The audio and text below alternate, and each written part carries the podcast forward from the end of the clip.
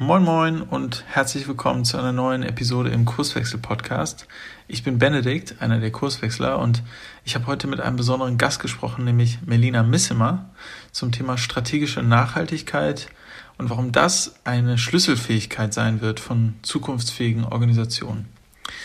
Melina ist Forscherin zum Thema strategische Nachhaltigkeit, insbesondere sozialer Nachhaltigkeit und guckt sich auch immer die Verbindung zum Thema Leadership, also Führung, an. Sie leitet ebenso einen Master, der Strategic Leadership Towards Sustainability heißt, also auf Deutsch strategische Führung in Richtung Nachhaltigkeit. Sie lebt und arbeitet in Südschweden und wir haben uns kennengelernt, weil ich auch genau diesen Master studiert habe.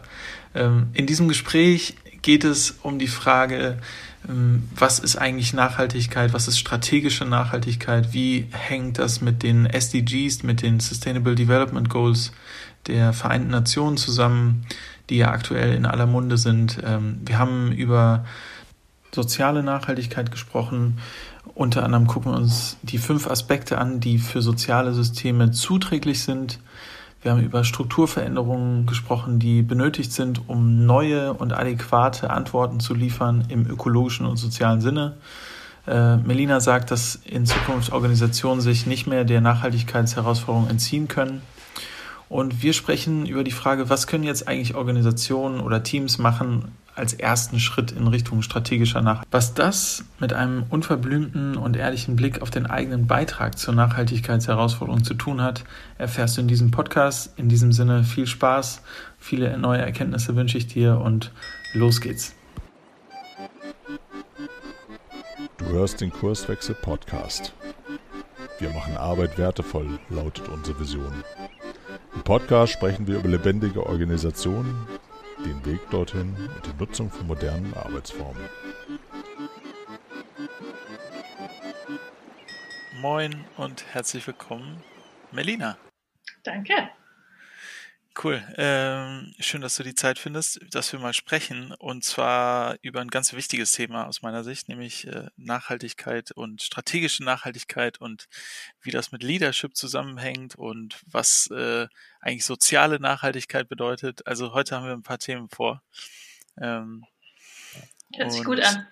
Vielleicht, vielleicht fangen wir einfach klassisch an ähm, dass du was sagen kannst zu dir, zu, zu deinem Werdegang und äh, zu dem, was du heute so alltäglich machst. Mhm. Puh, mein Werdegang.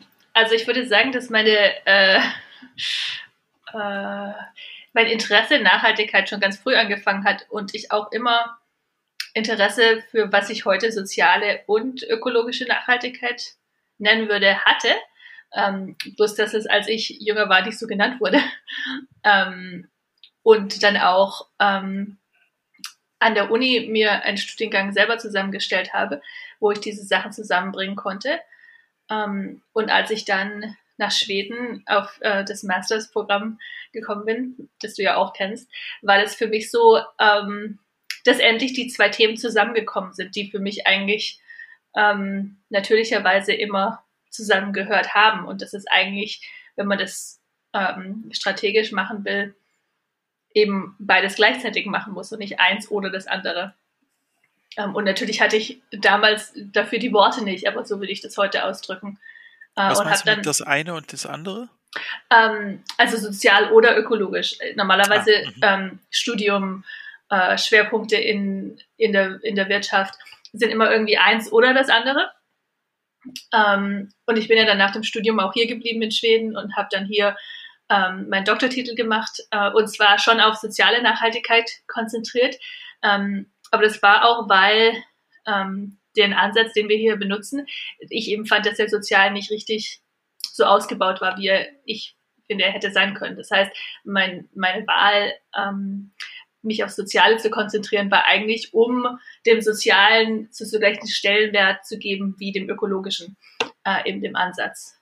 Ähm, ja, und hier bin ich immer noch. Und jetzt bin ich die Direktorin des Mastersprogrammes. Ähm, ja, und äh, forsche und unterrichte. Genau, der Master äh, heißt Strategic Leadership Towards Sustainability. Den habe ich auch studiert, also äh, da, daher kennen wir uns, äh, Melina und ich. Und ähm, du, du bist also in Karlskrona in Südschweden. Ja. An einem wunderschönen Ort. An einem wunderschönen Ort, genau. Hil hilft es, um Nachhaltigkeit in die Welt zu bringen? Oder? Absolut. Ähm, also ich glaube, das sehen wir auch bei unseren Studenten, ähm, dass ein ganz großer Teil des Masterprogramms auch ähm, oder des Erlebnisses ist, eben in, in irgendwo hinzukommen, wo naturnahe ist, wo man die Schönheit der Natur sieht. Ähm, was ich glaube für viele wichtig ist, beides irgendwie zur Motivation, aber auch zu sehen, was ist es, wofür wir denn in Anführungszeichen kämpfen. Also ich glaube, das ist schon wichtig und natürlich bringt Natur auch für viele Menschen Entspannung ähm, und einfach so ein bisschen Auszeit vom vielen Denken, was beim Studium schon manchmal ganz gut ist. Hm.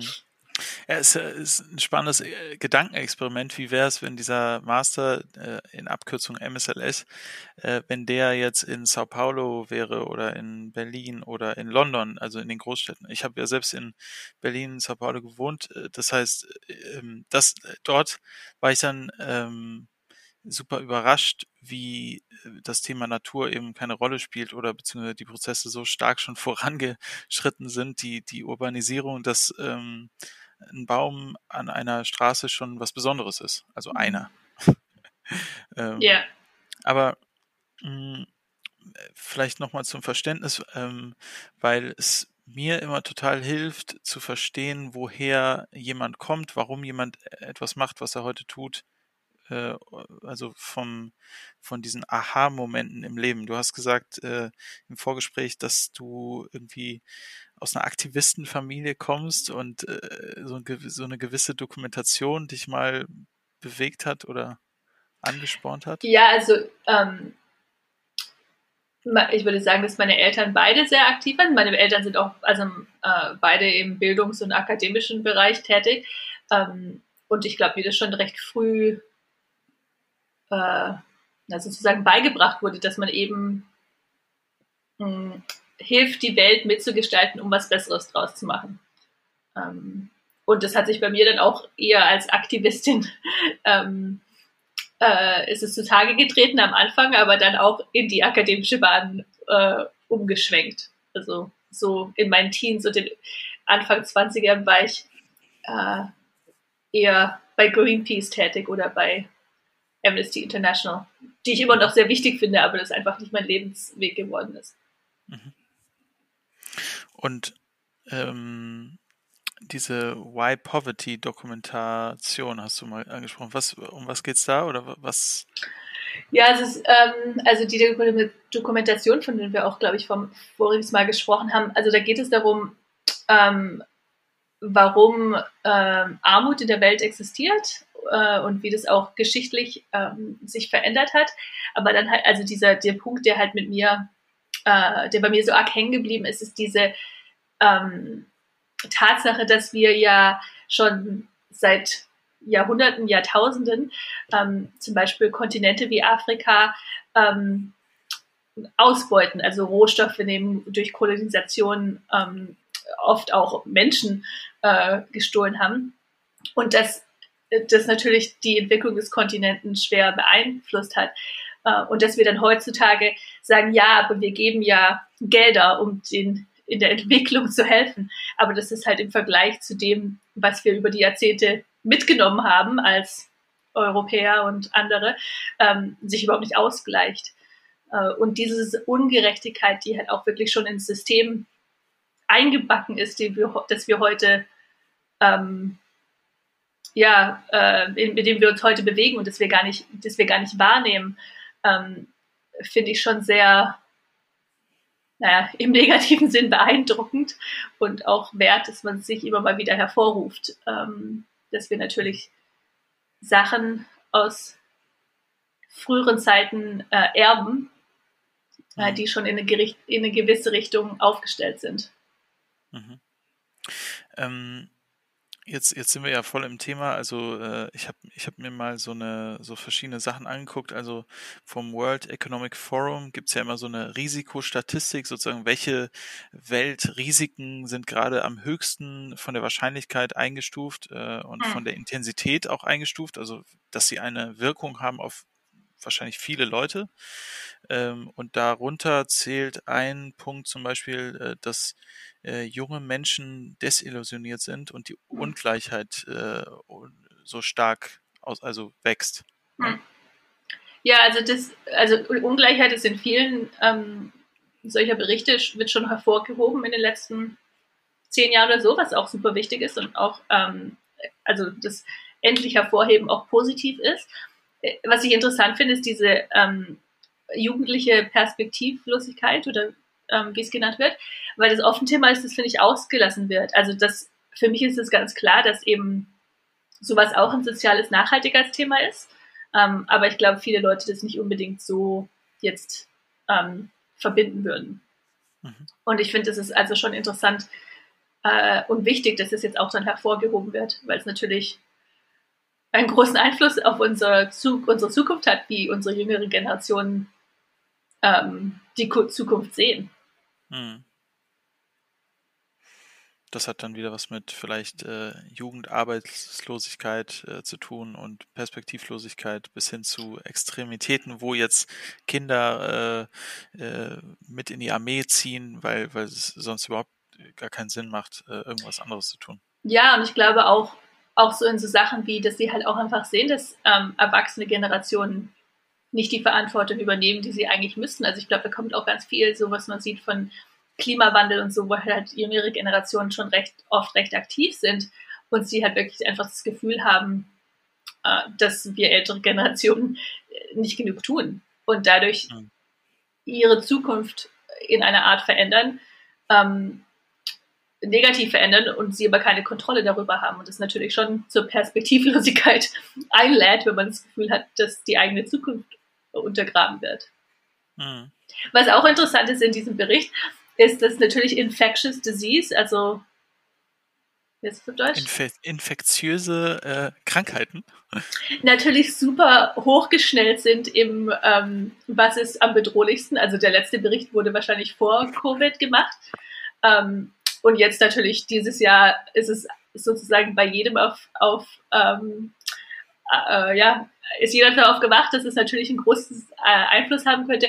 Aber ich finde, es ist so ein, ist ein interessantes Beispiel für, äh, was wir oft sagen, leading in complexity. Also dieses, was hat, was passiert in Klom Komplexität und wie schnell können wir als Menschen überhaupt verstehen, was gerade passiert ist und wie wahrscheinlich etwas ist. Also ich meine, die messen natürlich in dieser Umfrage, ähm, also was Leute wahrnehmen aber es ist halt einfach interessant, oder? Jetzt auf einmal nehmen wir wahr, was halt passiert ist.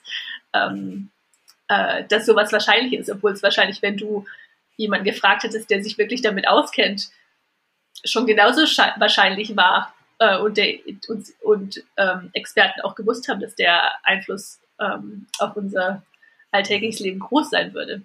Mhm. Ähm, apropos Wahrnehmung, Wahrnehmung ich habe ich hab auch nochmal in die Global Survey reingeguckt. Das ist so, ein, so eine Umfrage, die erstellt wurde weltweit äh, in, in jeglichen Ländern, äh, um zu gucken, was nehmen Menschen heutzutage wahr von den SDGs, also den Sustainable Development Goals. Und ich habe mal äh, rausgeguckt, also weltweit wird Klimaschutz als erster Punkt genannt, so der jetzt irgendwie wichtig ist. Also überhaupt wissen nur die Hälfte aller Menschen, die befragt wurden, von den SDGs. Ähm, aber wenn sie davon wissen, dann sagen sie immer, Klimaschutz ist das Erste und das Wichtigste. Danach kommt äh, Gesundheit und Wohlergehen, das ist äh, SDG 3 und dann kommt hochwertige Bildung als viert, also SDG 4. Mhm. Ähm, in Afrika, äh, auf dem Kontinent wurden äh, Thema Armut äh, und Hunger, SDG 1 und 2, häufig genannt als wichtigstes. Und dann gab es auch noch einen Unterschied zwischen den Leuten, die jünger als 50 sind. Da gab es äh, viel so Richtung verantwortungsvolle Konsum- und Produktionsmuster, natürlich auch Klimaschutz und äh, verantwortungsvolle Regierung. Und äh, ab 50 war dann eher so das Thema ähm, Leben auf dem Land und Leben unter Wasser, also Nachhaltigkeit ökologisch äh, oberhalb und unterhalb äh, des Wassers. Ähm, weltweit haben äh, 31 Prozent der Frauen gesagt, dass die Gleichstellung der Geschlechter ganz wichtig ist. Hm. Aber nur 15 Prozent der Männer haben es gesagt. Und das äh, Gender Pay Gap ist äh, weltweit ungefähr bei 22 Prozent. Ähm, genau. Aber da, das ist sozusagen zum Thema Wahrnehmung. Wie wird eigentlich Nachhaltigkeit heutzutage mit den SDGs halt vor allem äh, wahrgenommen? Mhm. Ähm, ist das überraschend für dich, diese Entwicklung? Oder ist das selbstverständlich mit äh, Greta Thunberg in den letzten Jahren? Jetzt ist irgendwie Klima äh, im, im Fokus. Ist, so, ist soziale Nachhaltigkeit in, in, ins Hintertreffen geraten? Hm. Nee, glaube ich nicht, aber es wird oft nicht. Ähm, ja, es, ist, wird, glaube ich, wird oft einfach anders behandelt. Also, ähm, also es verwundert mich nicht, dass Klimaschutz oder Klimawandel jetzt so das Nummer eins Thema ist. Das ist, glaube ich, auch wird von den Medien halt auch einfach so ähm, drauf fokussiert. Ähm, und es ist natürlich auch wichtig, klar. ohne ohne äh, Klima geht's nicht. Ähm, aber es ist natürlich auch, es kommt halt darauf an, wie man es macht. Also ich, ich glaube, dass die Menschheit halt grundsätzlich sich lieber auf eine Sache konzentriert als auf viele gleichzeitig. Also ich glaube, das finden wir ein bisschen schwierig. Ähm, und jetzt haben wir uns halt für Klimawandel sozusagen, darauf fokussieren wir uns jetzt. Aber es gibt natürlich jede Menge andere Probleme, ähm, auch auf der ökologischen Seite, die genauso wichtig sind, äh, wenn nicht sogar noch wichtiger. Ähm, also Artenvielfalt zum Beispiel ist ja auch so ein Thema, das es ja schon lange gibt, dass es ein Problem ist. Und ähm, aber es ist halt so, wir konzentrieren uns halt immer auf das, was gerade am nächsten erscheint.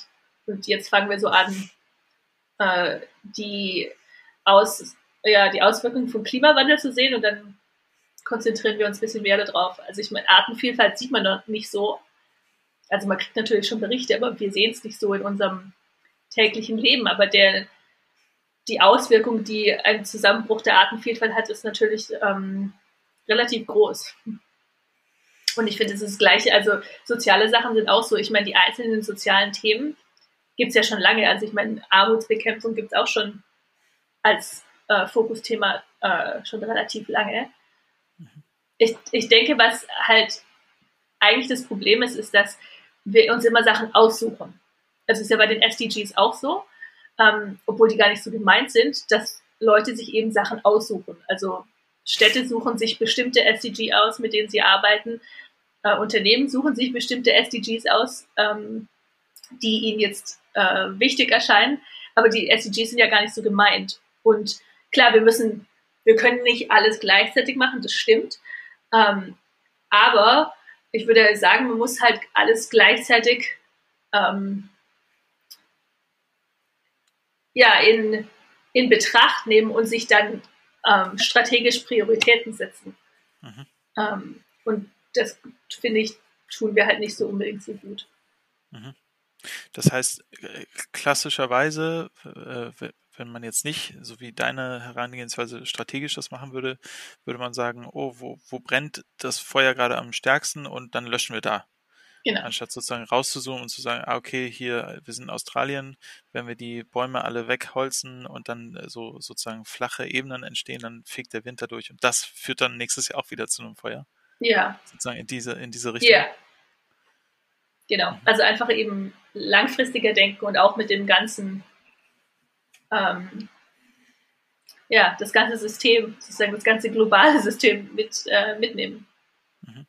Also äh, ich habe das mitbekommen, äh, das war so 2011, 2012, da gab es noch die Millennium Goals, glaube ich. Also die mhm. sozusagen die, die Vorreiter von den SDGs und ähm, ich habe ich fand es total spannend. Äh, ich hatte vorher in Brasilien gelebt und äh, sozusagen äh, und in der Dominikanischen Republik und wusste, was das wirklich reell bedeutet, diese ganzen Themen, die da aufgelistet sind.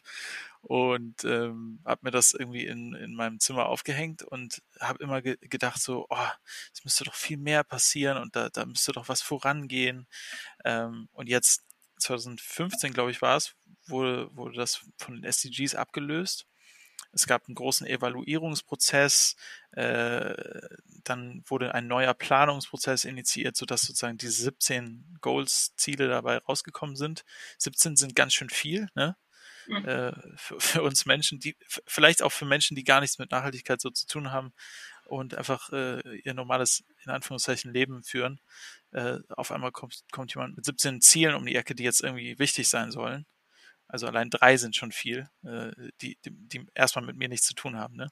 Hm. Ähm, und ähm, genau, also äh, wir haben uns ja auch damit mal beschäftigt, wie, wie diese Herangehensweise von äh, ja fast schon Wasserfallprinzip ist, also auch gerade in dem Nachhaltigkeitsbereich, dass du ganz viel Zeit für Planung äh, machst, dann Zeit für Umsetzung und am Ende nochmal Evaluierung. Und äh, wir haben wir haben uns äh, einmal damit beschäftigt, dass keine Ahnung, ein Land wie Libyen oder so, was mega Probleme hat mit, mit Wasserknappheit, äh, ist aber auch ein Thema von SDGs, dass sie dann sozusagen kurz vor Evaluierung nochmal richtig Geld in die Hand nehmen, so dass es irgendwie in der Statistik ganz gut aussieht und dann im, im Evaluierungsprozess äh, nicht, nicht als äh, das sch schlimmste Land äh, ja. SDG 3 oder so angesehen wird.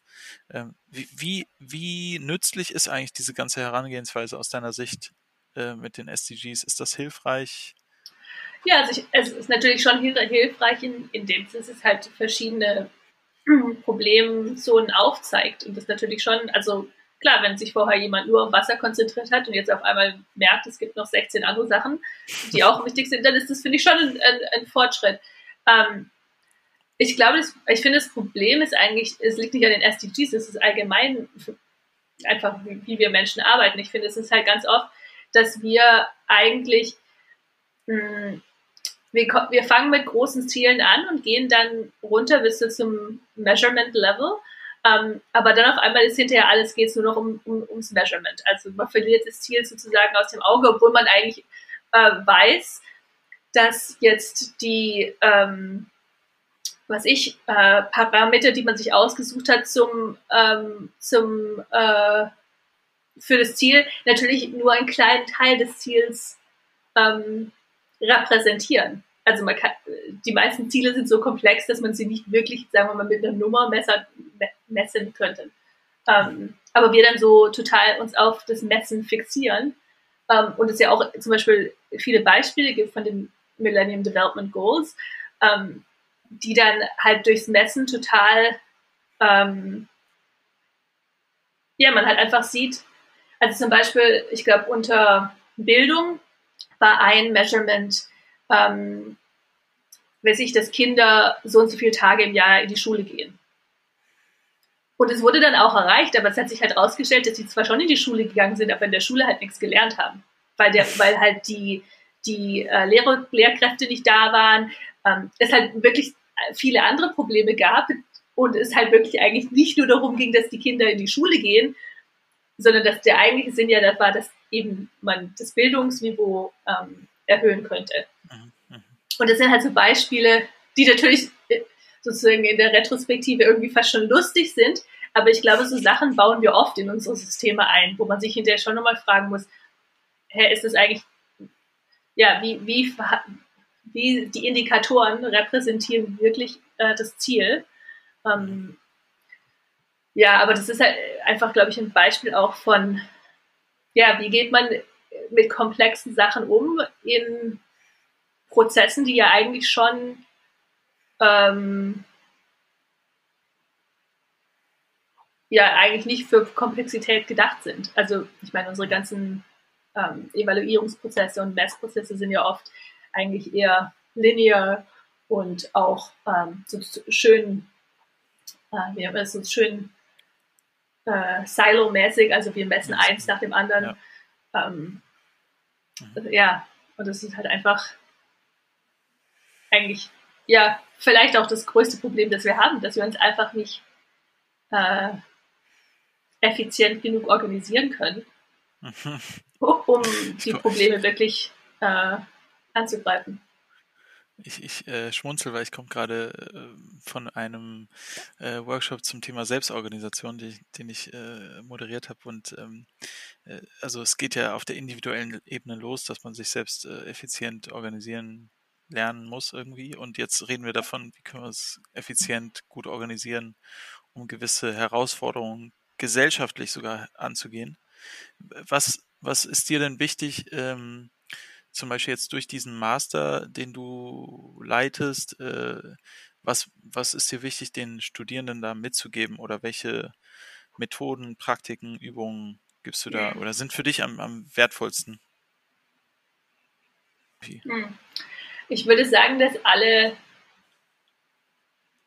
ja, alle Veränderungsprozesse, die wir als Menschen steuern wollen oder auch tun, ähm, eben menschliche Prozesse sind und dass man sich immer zuallererst auf die Menschen konzentrieren muss, die dort involviert sind. Also, dass diese ganzen Tools, die wir lernen, äh, was ich, äh, zu planen und zu evaluieren, also natürlich schon wichtig sind, aber dass eben Prozesse menschliche Prozesse sind und dass wir deswegen lernen müssen, wie wir gut, nicht nur gut miteinander umgehen können, damit wir uns nicht auf die Nerven gehen, sondern dass wir eben auch was zusammen machen können und dass wir dann die Prozesse äh, damit aufbauen, mit dem Ziel aufbauen, eben, was ich, äh, mehr Nachhaltigkeit in die Welt zu bringen und, und ein Team zu bilden, mit dem wir das auch schaffen. Also ich finde, ähm, viele unserer äh, Prozesse in Firmen und Organisationen äh, hindern uns eher daran, das zu tun, was wir wollen. Ähm, und ich denke, für die Studenten, was ich, was ich ihnen gerne mitgeben möchte, ist, dass es eben zuallererst um die Menschen geht, mit denen man zusammenarbeitet und für die man etwas tut und ums Ziel und die Prozesse, obwohl sie schon sozusagen vorher existieren. Man, man, wenn man irgendwo ähm, eine Organisation beitritt, lernt man ja auch oft die Prozesse eigentlich be kennen, bevor man sozusagen das ganze Team kennenlernt. Ähm, und die Prozesse sind immer da, während die Menschen es vielleicht nicht sind. Aber ja, dass man das irgendwie ähm, ja, nicht umgehen kann, aber dass wir Prozesse eben wirklich bauen, die uns helfen, das hinzukriegen, was wir wollen. Mhm. Das ist so im Moment so ein bisschen mein, äh, mein Thema ist, dass ich finde, dass unsere organisatorischen Prozesse beides zur Nachhaltigkeit und anderweit ähm, oft einfach eher Hindernis sind als Enabler. Mhm. Das heißt, äh, wenn ich dich richtig verstehe, geht es dir darum, die, da, da, also dass erstmal eine Wertschätzung für die Menschen da ist, die, mit denen ich arbeite und jetzt auch Fähigkeiten entwickelt werden, wie können wir eigentlich gut zusammenarbeiten und das die ganze Zeit zusammen im Team reflektieren und anpassen und weiterentwickeln hm. und anpassen und weiterentwickeln. Ja, Okay, das heißt, am Ende kommt man nicht bei dem einen perfekten Lösungsort raus, der dann für alle Teams anwendbar ist, sondern jedes Team muss dann sozusagen für sich selber immer gucken, okay, was sind unsere Ziele, was, wie gehen wir eigentlich miteinander um und was für Prozessmethoden nutzen wir. Ja, und ich meine, dadurch kann man natürlich auch, würde ich sagen, soziale Nachhaltigkeit auch schon leben, also durch den, durch den Prozess, wie man das macht. Äh, weil wir natürlich die Nachhaltigkeit auch ökologisch und sozial ja dadurch erschaffen, dass wir sie leben. Mhm. Okay, das heißt, jetzt, jetzt kommen wir so Richtung Definition von Nachhaltigkeit. Kannst, kannst du mal äh, so einen kleinen äh, Schwung geben in die Richtung, was, was verstehst du unter Nachhaltigkeit, wenn es denn jetzt nicht die SDGs sind oder sind es die SDGs oder fehlt da noch was? Hm. Also für mich äh, sind die SDGs nicht die Definition. Ich würde sagen, das sind verschiedene Ziele, die man innerhalb von Nachhaltigkeit ähm, erreichen möchte. Äh, für mich ist Nachhaltigkeit, dass wir die ähm, Zyklen und nein, Mechanismen ist das falsche Wort, weil es nicht mechanisch ist, aber die Zyklen und das System, also beide das ökologische System, sowohl als auch das soziale System erhalten, sodass wir von ihm nutzen können. Also ich meine, das, das ökologische System ähm, gibt uns sauberes Wasser und äh, Luft und also saubere Luft und so weiter als Sachen, die wir brauchen. Und für mich ist ökologische Nachhaltigkeit, ähm, dass man das System eben nicht untergräbt, dass es uns solche Sachen weiterhin ähm, ja, zuteilen kann. Und ich würde sagen, dass soziale Nachhaltigkeit ähm, ähnlich ist. Also das ist ein soziales, dass wir soziale Wesen sind und wir soziale äh, Systeme haben. Äh, und ich rede jetzt nicht von, also Institutionen sind auch soziale Systeme, aber wir haben äh, wie ein soziales Netzwerk um Menschen herum, wo das ähnlich, äh, wo es ähnliche Zyklen und, und in Anführungszeichen Mechanismen gibt. Und dass man die auch ähm, erhalten muss, damit das soziale System funktioniert. Mhm. Und was bedeutet dann, also ein funktionierendes soziales System ist dann? Ähm, naja, zum Beispiel hat, würde ich sagen, also funktionieren, das, das Wort ist nicht genau das Richtige, aber äh, beschreibt. Ein, nach, ein nachhaltiges System. Ja, also Funktion hört sich so mechanistisch an und das ist damit nicht gemeint. Aber zum Beispiel wissen wir, dass soziale Systeme äh, in der komplexen Welt, in der wir leben, ähm, ganz viel Vertrauen in, brauchen. Also Vertrauen zwischen Menschen, Vertrauen von Menschen zu den Institutionen, die die Systeme leiten und so weiter. Ähm, und dass es ohne das nicht geht. Und das sind natürlich schon Sachen, die man entweder untergraben kann oder erhalten oder aufbauen kann. Vertrauen würde dann bedeuten, dass ich ein positives Zukunftsbild davon habe, was die Regierung machen will oder mein Umfeld oder. Nicht nur positives Zukunftsbild, aber auch zum Beispiel, dass wenn du ähm, zum Arzt gehst, dass du äh, gut behandelt wirst, dass du gleich behandelt wirst wie alle anderen und dass der Arzt oder die Ärztin weiß, was sie tun. Mhm. Also du hast Vertrauen in bestimmte Systeme, du hast wahrscheinlich Vertrauen ähm, dass wenn du in den Geldautomaten gehst, der Geld rauskommt. ähm, und du kannst es ja nicht kontrollieren. Das heißt, ja, unser System ist so aufgebaut, dass es bestimmte Sachen gibt, die man halt einfach nicht, oder was ist so aufgebaut? Das ist eine normale Funktion von einem komplexen System, dass man es eben nicht alles kontrollieren kann. Mhm. Aber umso mehr man das Vertrauen untergräbt, umso weniger funktioniert. Und das sieht man ja auch in, in Staaten, wo ähm, es zum Beispiel viel Korruption gibt oder es gibt keine äh, funktionierende Regierung, dass eben das ganze System darunter leidet. Mhm. Mhm. Okay, also funktionierendes soziales System, äh, nein, nicht funktionierend, also nachhaltiges soziales System. Wir brauchen Vertrauen und müssen gucken, was erhält Vertrauen und was äh, hindert oder zerstört Vertrauen, sag ich mhm. mal. Okay, ist, und das ist dann schon die Definition? Ist fertig so? Oder brauchen, nee, nee, es gibt, noch, es gibt noch ein paar andere Sachen, äh, sozusagen Zutaten, die, die, die hilfreich sind. Ähm, also äh, Vielfalt, äh, würde ich sagen, oder Diversity halt, ähm, in allen Arten. Also wie äh, verschiedene Menschen, verschiedene Kulturen, verschiedene Denkensweisen, ähm, all Sachen sind ähm, eigentlich gut für ein System, äh, das in Komplexität lebt, weil es uns mhm. einfach viel mehr Möglichkeiten bietet, eben mit unseren Problemen umzugehen. Also die, äh, das ist ein, ähm, ein Teil. Dann natürlich müssen wir als Netzwerke und Systeme weiterhin lernen und ähm, uns anpassen. Also dieser Mechanismus, dass wir eben uns anpassen können an Veränderungen, beides von innen, also interne Veränderungen als auch externe, ist natürlich super wichtig. Also wenn wir nichts lernen können, dann können wir auch nichts verändern, sozusagen. Ähm, Oder dann können wir uns auch nicht auf die neuen Gegebenheiten anpassen und adaptieren, sozusagen. Genau, ja, also wenn man immer den gleichen Fehler macht, dann ähm, ist man wahrscheinlich äh, irgendwann weg vom Tisch. Also das ist, ähm, mhm. es sind auch viele Sachen, die eigentlich, die einem, glaube ich, intuitiv schon klar sind oder aus verschiedenen ähm, Situationen bekannt sind, aber die man vielleicht nicht immer auf alles ähm, anwendet. Mhm. Also wie zum Beispiel, was sind unsere Lernmechanismen als Land? Wie, wie, wie gehen wir sicher? Also klar, es gibt schon Leute, die diese Frage beantworten können, aber ich glaube nicht, dass alle Leute so darüber nachdenken. Mhm. Ähm, wann, wann, ist die Retro auf Regierungsebene oder auf Landesebene? Hm. Die, die, die landesweite Retro, wir laden ein. äh, wovon haben wir noch nicht gesprochen? Äh, also Selbstorganisation haben wir schon ein bisschen äh, ist auch, würde ich sagen, ganz wichtig. Ähm, eben diese Idee, dass es nicht immer top-down sein kann, also dass, dass Probleme oft nicht gelöst werden kann oder schnell genug gelöst werden können, wenn man jetzt so auf eine zentrale Regierung oder Organisation wartet, die das dann koordiniert. Ähm, und dann natürlich auch, wie wir schon gesagt haben, mm, also auf Englisch würden wir sagen, Meaning. Ähm, Sinn, Sinnstiftung. Ja, Sinnstiftung. Also das. Vielleicht auch Wirksamkeit?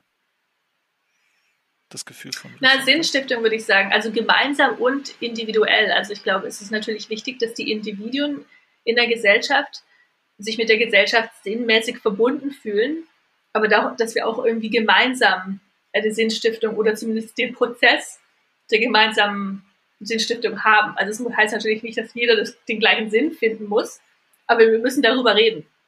Mhm. Das heißt, so eine Retro auf Landesebene würde zu mehr Sinnhaftigkeit führen. Weiß ich nicht, ob es jetzt genau auf Landesebene oder, so das. Äh oder, oder sagen wir in der Organisation. Wenn in, in einer Organisation, die ich begleite, gibt es immer den, äh, gibt's die aktuelle Stunde, immer dienstags für eine halbe Stunde. Und da wird sich ausgetauscht über Neuigkeiten aus den verschiedenen Kreisen. Äh, äh, mal guckt man auf die Zahlen, mal guckt, mal stellt ein Kreis vor, was irgendwie erarbeitet wurde. So, also das, das wäre ein Ort, hm. wo Sinn entwickelt werden kann, gemeinsam, weil ja auch Rückfragen gestellt werden können. Transparenz. Yeah. Zusätzlich genau. haben wir da zum Beispiel alle drei Monate so einen Marktplatz, wo, wo alle Experimente nochmal äh, äh, ja, dargestellt werden. So, was haben wir gemacht? Wo gehen wir jetzt in Zukunft weiter? Neue ja. Themen gesammelt. Ja. Ja, also ich meine, es ist natürlich, ich würde sagen, es wird natürlich immer schwieriger, umso größer die Systeme und Organisationen sind, das natürlich also flexibel und ja, flexibel zu halten. Ähm, mhm. Und das ist halt eigentlich schon faszinierend. Also es gibt ja jetzt auch schon viele, vor allem also organisatorisch viele Experimente, wie können wir das anders machen, ähm, wie können wir es anders organisi organisieren äh, wo es halt wichtig, glaube ich, richtig schwierig wird, ist, wenn es äh, umso älter und so größer die Organisationen sind, umso schwieriger wird es natürlich, mhm. ähm, weil die Strukturen halt einfach schon so zementiert sind. Mhm. Also, also da liegt es dann an der Schwierigkeit, scheinbar nicht nur zu lernen, sondern auch die nächsten Schritte zu definieren, dass Strukturen verändert werden. Also wenn man so den, den äh, die, die vier Räume von Organisationen aus dem Loop Approach nimmt, dann wäre ja ein Bereich, das kommt so aus der Holacracy, Holokratie, dann ist ja ein Bereich äh, der Governance-Raum, also der, der, wo sozusagen, wo wir darüber äh, reden, welche Steuerungsstrukturen haben wir hier. Also hm. und, und das ist ja sozusagen bei Holokratie ein wichtiges Meeting, alle weiß nicht, jede Woche, alle zwei Wochen in einem, in einem Team oder auf, auf Organisationsebene, um zu gucken, äh, sind die Teams, wie sie jetzt geschnitten sind, noch passend für das, was gebraucht wird? Äh, haben wir die richtigen Rollen? Äh, müssen die Verantwortlichkeiten der Rollen neu definiert werden? Haben wir die richtigen Meetings? Brauchen wir eigentlich ganz andere Meetings? Ne? So. Hm. Also da, das wäre ja auf der Strukturebene. Und du sagst, auf, auf, für große Organisationen, die äh, länger vorhanden sind, ist es schwieriger, da an die Strukturen ranzugehen. Ja, Organisationen, Institutionen, alles. Also ich, es gibt ja auch, ich habe schon Berichte gelesen, das war jetzt, glaube ich, USA-spezifisch, wo es darum ging, ähm, dass das die größte, äh, das größte Hindernis der Veränderung ist, dass es so viele alte Gesetze gibt, die nie jemand, die man nicht los wird.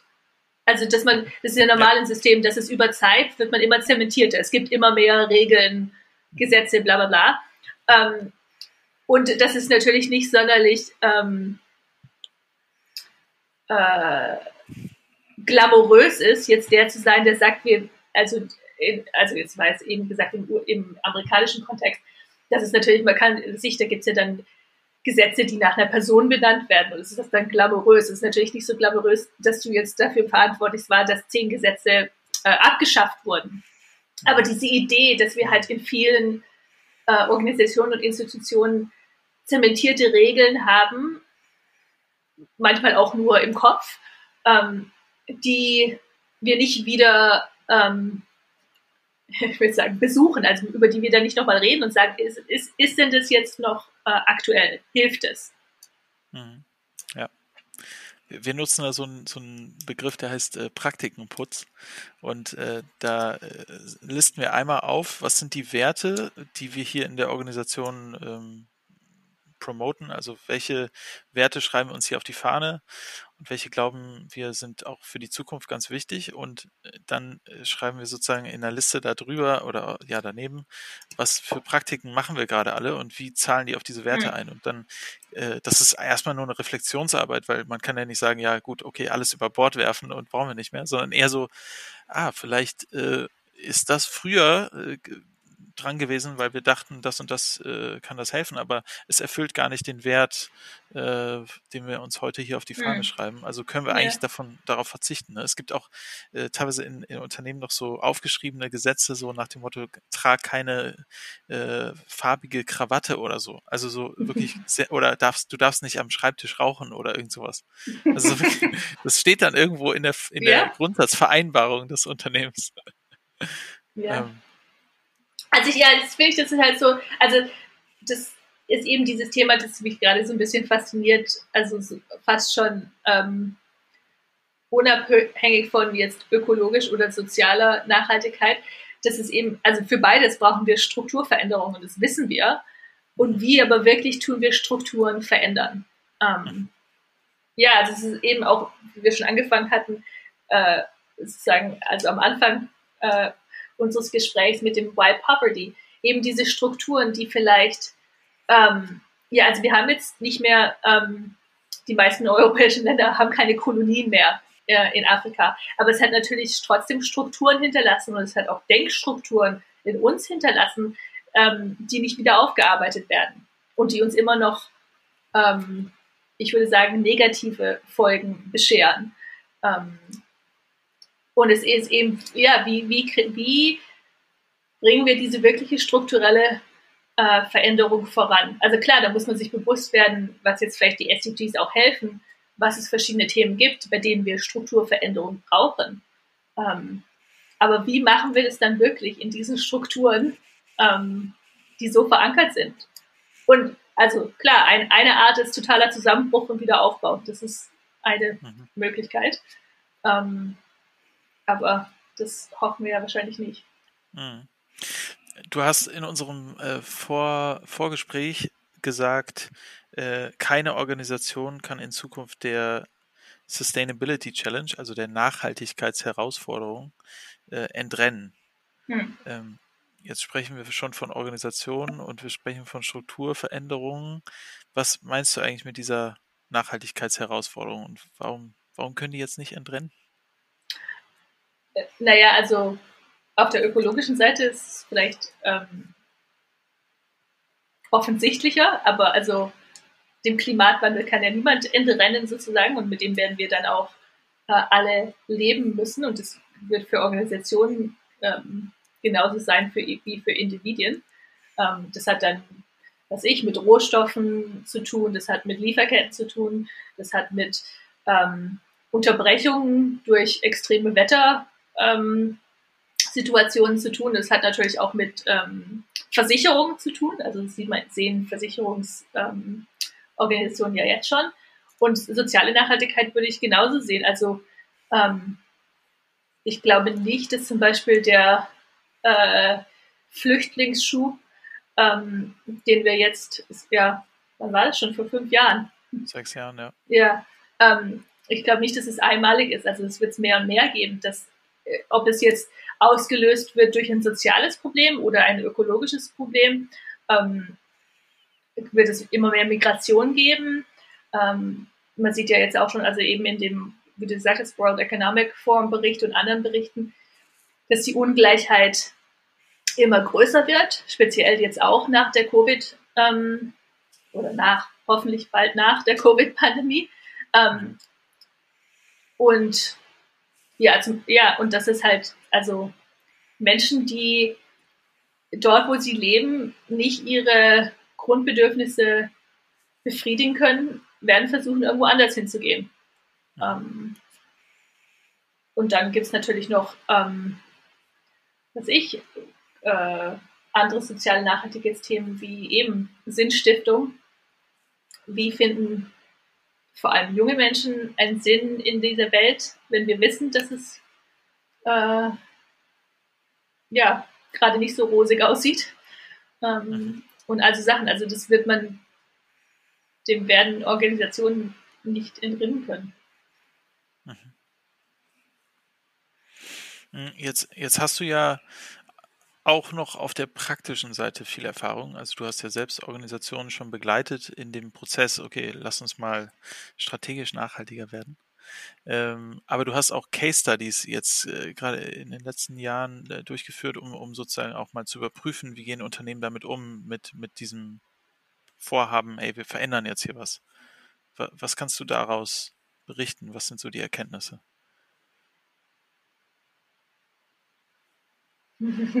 Es ist langsam. ähm, ich glaube, dass ganz viele wollen uns auch sehen, aber nicht wissen, wie. Also Organisationen, Menschen, Unternehmen. Ähm, dass sie die Probleme sehen, dass sie sehen, dass sie in einem dass ich, Netzwerk von Verantwortung sitzen ähm, und auch was machen wollen, aber eben, ja, es ist halt schwierig. Ähm, weil man ja auch als Einzelstehender oder als einzelstehendes Unternehmen eben nicht super viel ähm, alleine machen kann. Also dadurch, dass es alles so komplex vernetzt ist, ähm, ist es natürlich schwierig. Also ich meine, wir werden nicht, klar, man sagt oft, ja, dann halt lokal produzieren. Aber ich meine, es wird bestimmte Sachen geben, die können wir, also wenn wir weiterhin Computer haben wollen, dann wird es nicht alles lokal produziert werden können weil wir halt bestimmte Rohstoffe, sagen wir mal, in Deutschland einfach nicht haben. Ähm, ja, was sonst. Ich glaube, es ist halt so ein Wechselspiel zwischen. Also es geht dann wieder, wie, wie, wie, wie macht man strukturelle Veränderungen? Also dieses ähm, beides eben neue Strukturen aufbauen, also was jetzt zum Beispiel Holacracy und so auch macht, halt einfach ähm, so kleine Nischen von Sachen, die neu sind und gleichzeitig natürlich auch versuchen, große Strukturen zu verändern, was man, glaube ich, durch große Kollaboration schon kann. Also es gibt natürlich auch Beispiele von Industrie, ähm, Netzwerken, die sich halt irgendwie zusammensetzen und, und bestimmte Nachhaltigkeitsprobleme ähm, äh, adressieren wollen. Und es zusammen natürlich schon auch geht, wenn man zusammen natürlich mehr Macht hat. Ähm, ja, es gibt, es gibt viel zu tun. Mhm. Ja, äh, du hattest irgendwie so ein Beispiel genannt im, im Vorgespräch zum Thema äh, Product Service System, also sozusagen, hat, hattest du in dem Bereich nicht auch Unternehmen sozusagen mhm. be beobachtet oder äh, wie, wie sieht das ganz konkret aus bei denen? Was, was bedeutet das? Es kommt total darauf an. Also es gibt alles, ähm, ja, also so, ich würde sagen, auf ich mache es ja hauptsächlich von der sozialen Nachhaltigkeit, also von der Perspektive aus. Und ich würde sagen, es ist fast ein bisschen komplexer als jetzt so von der ökologischen Perspektive, weil man natürlich auf der ökologischen Seite oft einfach sagt, wir wechseln Materialien. Mhm. Das ändert ähm, natürlich beides die Rohstoffe, aber vielleicht auch den Energieverbrauch. Und sozial ist es halt einfach ein bisschen äh, schwieriger, weil oft wissen Unternehmen auch gar nicht unbedingt, wo Sachen produziert werden. Vielleicht jetzt schon die nächste in der, in der Lieferkette, aber danach wird es so diffus und komplex und vor allem, also klar, wenn man jetzt von einem Kleidungsstück redet, ist es vielleicht noch einfacher, aber sobald man irgendwie Sachen zusammenschmilzt, zum Beispiel Metalle und so weiter, äh, kann man ja gar nicht mehr genau sagen, wo was eigentlich herkam. Mhm. Ähm, ja, und da geht, würde ich sagen, in meiner Erfahrung gibt es wie in allem halt Unternehmen, die sich dem total bewusst sind und das auch, auch ähm, gerne in Angriff nehmen möchten und auch viel probieren und andere, ähm, wo es halt nicht so auf der Tagesordnung steht. Mhm. Mhm. Ähm, zu diesem Thema Nachhaltigkeit äh, oder soziale Nachhaltigkeit vor allem, ähm, nur um es nochmal einmal greifbar zu machen an einem Beispiel. Also sagen wir mal hier in, in Deutschland in einem Unternehmen und jemand ist in einem äh, Angestelltenverhältnis und hat jetzt äh, einen Burnout. Also hat sich überarbeitet, irgendwie keine Kraft mehr, muss sich krank schreiben lassen. Äh, ist das jetzt sozusagen weil keine soziale Nachhaltigkeit vorhanden war oder, äh, oder äh, da, wo es nicht Nein. passiert, ist das dann schon sozial nachhaltig oder wie? wie? Na, das, das, kommt, das kommt drauf an. Also ich meine, ein, ein Indikator ist, ist, ist noch nicht, ähm, sagt noch nicht viel über das System aus. Also ich würde sagen, man sieht, man würde vielleicht gucken auf System, wenn jetzt in einem Unternehmen ganz viele Leute äh, Burnouts haben, äh, dann kann man vielleicht schon mal an die Strukturen im Unternehmen gucken. Ähm, es gibt aber auch Unternehmen, wo Leute keinen Burnout haben und trotzdem die Strukturen nicht sonderlich gut sind. Mhm. Ähm, ja, also ich, ich würde vielleicht auch nochmal klarstellen, also für mich ist soziale Nachhaltigkeit, es gibt natürlich das Interne in der Organisation, aber es gibt dann eben auch, was für viele eigentlich eher extern ist, eben die Lieferkette und so Sachen. Und mhm. ich würde sagen, dass in vielen europäischen, also äh, Unternehmen oder Organisationen, die ihren Sitz in Europa haben, es intern wahrscheinlich jetzt nicht so viele soziale Nachhaltigkeitsprobleme gibt. Ja, klar, es gibt schon Burnout und das ist auch ein Problem, aber oft ist der legale Rahmen recht gut. Mhm. Im Vergleich zu, wenn man jetzt in der Lieferkette mal guckt, äh, wo Sachen produziert werden, wo die legalen Rahmen auch nicht so gut sind, da sind dann die sozialen Nachhaltigkeitsprobleme für die Unternehmen ähm, oft angesiedelt. Mhm. Das heißt aber auch, ähm, also das heißt, bisher sind noch nicht die Strukturen äh, da, die das verhindern, dass per se es ein Gesetz gibt, äh, dass Menschen nur eine gewisse Anzahl der Stunden arbeiten und sich sozusagen nicht per se in die Überlastung aber, äh, äh, arbeiten. Du meinst jetzt in der ganzen Lieferkette oder? Genau, in der in, Lieferkette. Ja, also es gibt ja von, keine. Von Bezahlung bis hin zu Arbeitsstunden. So. Ja, also es gibt ja nicht wirklich, wirklich legale Rahmen äh, auf einem internationalen ähm, Level, die man so anwenden kann. Also klar, es gibt schon, was ich, äh, Human Rights, ähm, also Menschenrechts, ähm, Menschenrechte äh, und andere internationale Vorgaben, aber das kann man, es ist schwierig zu, ähm, zu evaluieren und man weiß ja auch oft auch gar nicht, ähm, wo genau, in welcher Firma in weiß ich nicht, Bangladesch oder äh, Ghana das nun jetzt ähm, gemacht wurde. Und es ist natürlich klar, es gibt bestimmte Parameter, die schon auch vom, von den ähm, also äh, von den Ländern gesetzt werden. Also es gibt legale Richtlinien, aber dann gibt es natürlich auch Industriestandards und dann gibt es noch ähm, jetzt spezielle Firmen. Es gibt natürlich auch in Ländern, wo es ganz viele Menschenrechtsprobleme gibt, bestimmt auch Firmen, wo es eben nicht so ist. Aber man weiß ja, also man kann ja gar nicht identifizieren, ob das jetzt genau die Firma, also die meisten Unternehmen können es nicht hm. identifizieren, wo genau es herkommt. Hm. Also das ist sozusagen äh, ein, ein, großes, ein großes Projekt äh, gesamtgesellschaftlich für die Zukunft, da in den, in den Lieferketten mehr Transparenz zu schaffen, mehr ein, Verständnis, woher kommt das. Äh, äh, manchmal ja. denke ich, oh, wir, wir, wir waren doch schon so weit, also, aber dann denke ich, oh, ich habe, äh, das liegt nur daran, weil ich irgendwo, ähm, äh, keine Ahnung, äh, bei Unternehmen gekauft habe, die sowieso schon äh, das ermöglichen, dass ich mal kurz gucke, woher kommt das denn, diese Banane oder woher kommt äh, das Produkt und damit ich gleich sehr viel Transparenz bekomme.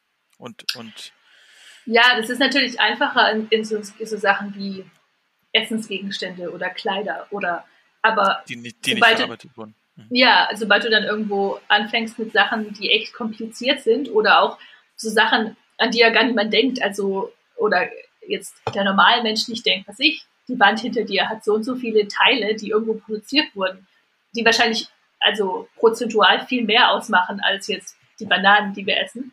Ähm, aber die Banane halt irgendwie was Greifliches ist. Das, das, ist ein Gegenstand, das kann man auch relativ gut nachvollziehen, wo sie herkam. Ähm, aber wie jetzt das Gebäude, in dem du sitzt, zustande kommst, ähm, ist viel komplizierter. Mhm. Ja. Und klar, es gibt schon auch ähm, Initiativen in die Richtung, auch, gerade in, in Lieferketten. Ähm, äh, ja, in der Arena, aber noch nicht genug. ähm, wenn man so als Zuhörerin jetzt hier so dabei ist, dann könnte man meinen, oh, es ist echt schwierig und es dauert alles so lange und äh, kommen wir da überhaupt voran? Vielleicht lohnt es ja gar nicht, was zu machen, weil es so anstrengend und so viel ist. Äh, am Ende unseres Gesprächs wäre vielleicht nochmal cool, darauf zu gucken, was können jetzt eigentlich Unternehmen, also sagen wir mal ein Geschäftsführender äh, oder ein, ein Teamleiter, was, was könnten Teams an sich äh, tun, um die Nachhaltigkeitsherausforderung anzugehen.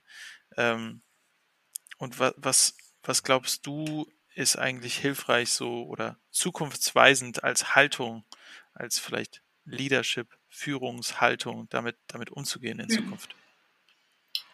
Ich würde sagen, das Wichtigste ist für mich einfach ehrlich hingucken. Also ehrlich hingucken, wie wir jetzt als Unternehmen dastehen und was wir machen und das dann auch ehrlich sagen. Also ich finde, es ist viel schlimmer sozusagen, so zu tun, als wenn nichts wäre, als zu sagen, ja, so sieht es bei uns aus und es ist nicht toll, äh, aber wir arbeiten dran. Ähm, weil ich finde, dann kann man wirklich ähm, ja, zusammen dran arbeiten mit verschiedenen äh, Unternehmen, verschiedenen Netzwerken und so weiter. Und ich meine, das ist ja nicht jetzt nicht so, dass es irgendwo Unternehmen geben würde, die jetzt, also klar, es gibt schon so ein paar Exemplare, die jetzt super toll sind, aber die meisten Unternehmen sind ja im gleichen, sitzen im gleichen Boot, dass es eben nicht rosig ist. Also, ähm, und ich finde halt einfach, ja, ehrlich, ehrlich hingucken und ehrlich sagen, oder zuerst mal wenigstens ehrlich hingucken, ist ähm, der Anfang. Also wirklich mit, ähm, ja, sich wirklich der Aufgabe stellen, wo, ähm, wo sitzen unsere größten Probleme und wo, wo, ähm, wo äh, steuern wir am meisten zu den Problemen bei. Mhm. Weil sehr viel auch in im, im Nachhaltigkeitsviel so, ja, Greenwashing ist vielleicht ein bisschen äh, krass ausgedrückt, aber eben so, ja, wir stellen halt das Beste dar und über den Rest reden wir nicht. Ja, ja, also ist schon auf jeden Fall ein Thema. Ähm, das ist, ja. glaube ich, auch die, die Herausforderung, ne? die, diese Spannung auszuhalten. Ne? Du gehst da in die Spannung rein, sagst, ey, ist bei uns noch nicht alles rosig. Äh, aber das jetzt mal, sagen wir mal, für ein Jahr oder zwei auszuhalten, ohne dass da was vorangeht, äh, ist, ist herausfordernd, ne? Hm. Ähm, weil wir, weil wir gerne weniger Spannung in unserem Leben haben wollen, weniger, weniger hm. äh, so wie so ein Gummi zwischen Idealbild und heute, also da wollen wir einfach weniger Spannung haben. Hm. Ähm, aber das Spannende aber ist ja find, ist, ist, es, ist es weniger da, wenn man weniger hinguckt, ne? Oder weniger drüber redet. Das ist ja so die. Ja, aber ich finde, was man sich halt, ähm, glaube ich, bewusst werden muss, ist, dass andere dafür bezahlen. Also na, soziale Nachhaltigkeit heißt ja, dass es äh, manche Leute in der, in der Welt mehr leiden, als sie eigentlich äh, müssten, sollten, wir wollten. ähm, und dass wir das ja nur au sozusagen ausgesourced haben. Mhm. Und deswegen vielleicht wir schon ein bisschen äh, unangenehme Spannung ertragen können, wenn es heißt, dass ähm, dafür andere Leute ein besseres Leben haben. Ah, okay, das heißt, wir würden eigentlich die Spannung nur an die weitergeben und so lange an die weitergeben äh, und oder wir nehmen es auch mal die Spannung zu uns und sagen, hey, die sind doch irgendwie Teil unserer Lieferkette, Teil unseres Unternehmens im erweiterten Sinne. Ähm, hm. Also können wir doch eigentlich gucken, wie können wir es verbessern für die, ne? Ja, es ist ein, ein Privileg zu sagen, mit dem müssen wir uns jetzt gerade nicht beschäftigen. Mhm. Mhm. Weil als Grubenarbeiter in einer Mine irgendwo ähm, hast du den Luxus nicht, sonst würdest du nicht dort arbeiten. Mhm. Du, du hast, du hast äh, im Vorgespräch gesagt, ähm, wir wollen immer alles so perfekt machen und so 100% genau und gut. Äh, vielleicht wäre es besser, wenn wir einfach schon mal anfangen, auch wenn es unperfekt ist. Mhm. Äh, und du hast auch gesagt, ähm, es ist, es ist zwar super anstrengend, vieles in Frage zu stellen, aber äh, und, und Leute wollen immer eine schnelle Antwort haben, aber es ist jetzt dran, auch gewisse Fragen zu stellen. Hm. Ja, also ich will, ich will ja, würde ich immer noch sagen, wir wollen es immer perfekt haben, bevor wir es anfangen. Ich auch. Ich glaube, das machen die meisten Menschen. Ähm, aber vielleicht würde es auch eigentlich, würden wir uns besser fühlen, wenn wir, wenn wir es nicht das Gefühl hätten, dass alles perfekt sein müsste. Würde, glaube ich, in vieler Hinsicht auch viel ähm, erleichtern.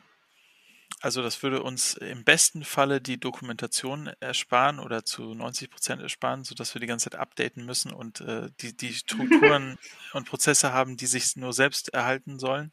Ähm, und würde uns wahrscheinlich mehr zum Prototyping führen, also mehr mhm.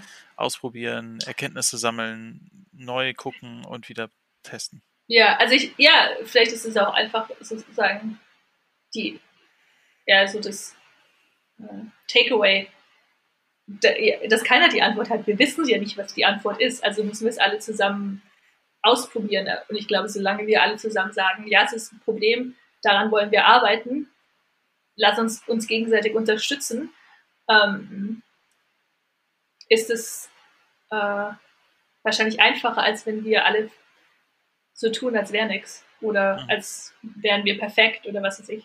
Ähm, mhm. Und ich finde halt Unternehmen dann besonders, ich meine, Unternehmen haben halt eine gewisse Macht, auch wenn sich viele Unternehmen vielleicht nicht so äh, eher machtlos fühlen, vielleicht in ihrer eigenen Lieferkette. Aber ich meine, überall, wo man Kapital zusammenbringt, ist Macht. Mhm. ähm, und es ist definitiv mehr Macht als jetzt du oder ich als Einzelperson. Mhm. Äh, und damit, ja, könnte man ja auch äh, vielleicht noch mehr machen. Mhm. Zu, zum Abschluss, ähm, es gibt ja in, in dem in dem gesamten Prozess, wenn man jetzt Organisationen begleitet hin zu mehr strategischer Nachhaltigkeit, äh, den, den, der auch Teil des, des Masters ist, so, der nennt sich ABCD-Prozess, äh, kann ich auch nochmal was in den Shownotes zu schreiben. Und äh, in diesem Prozess ist ja der erste Punkt verstehen äh, und eine Vision bilden. Also sozusagen, wie soll die Zukunft eigentlich sein? Und da benutzt man verschiedene Methoden, äh, bezieht Mitarbeitende ein und so weiter. Ähm, und erst im zweiten Schritt guckt man, wo steht man eigentlich heute? Also dieses ehrliche draufgucken und, und ja. bilanzieren.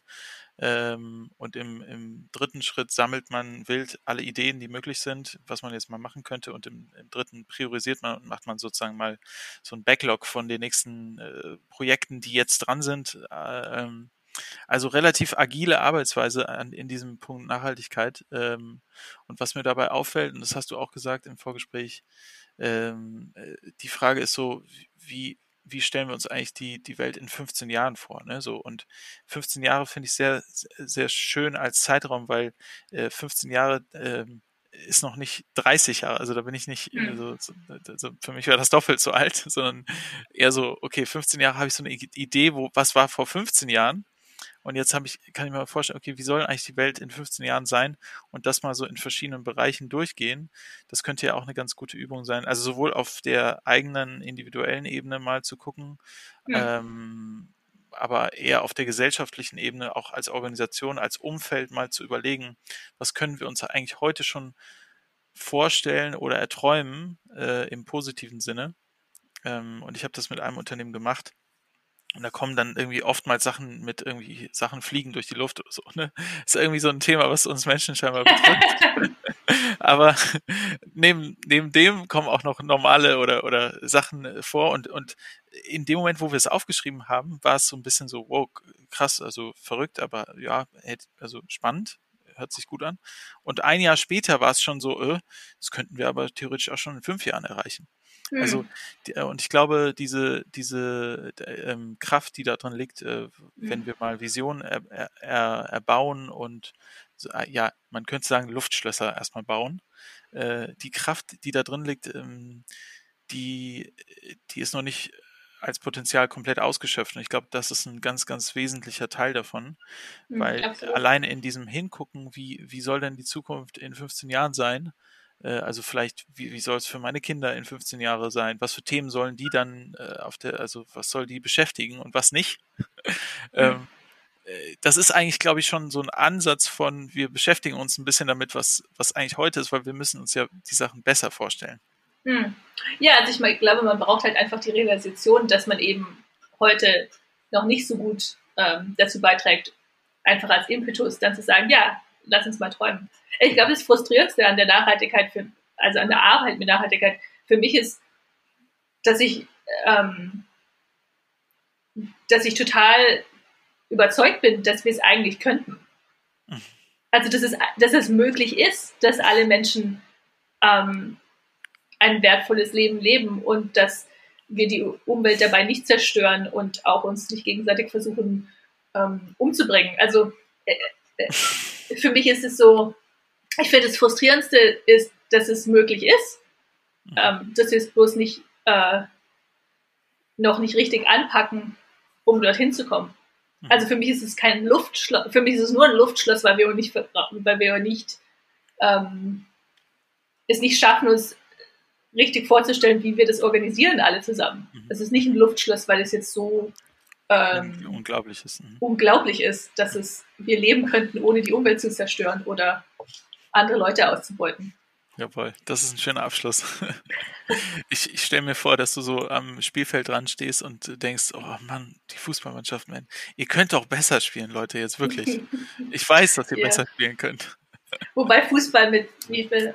Acht Billionen Menschen vielleicht auch war. nee, das ist auf Deutsch nicht Billionen, Milliarden. Ähm, vielleicht auch äh, der Vergleich. Der, der Vergleich, ja, okay. Cool. Danke dir, Melina, für den Austausch. Gerne geschehen, ich danke dir. Zeit. Ja. Äh, und viel Erfolg äh, weiter in deiner äh, Arbeit. Und wir verlinken hier im, in den Show Notes auf jeden Fall noch äh, den Master äh, und die verschiedenen Case Studies, die du so in letzter Zeit gemacht hast. Ähm, und äh, bei Rückfragen kann man sich auf jeden Fall bei dir melden, wenn man Klar. dir eine E-Mail schreibt. Ja. An M-I-S auf Deutsch. Also wie Missimer, M-I-S, at bth.se. Perfekt, super. Dank dir und hab noch einen guten Tag. Bis bald. Schön, dass du wieder reingehört hast. Mehr Infos zu uns und diesem Podcast findest du unter www.kurswechsel.jetzt.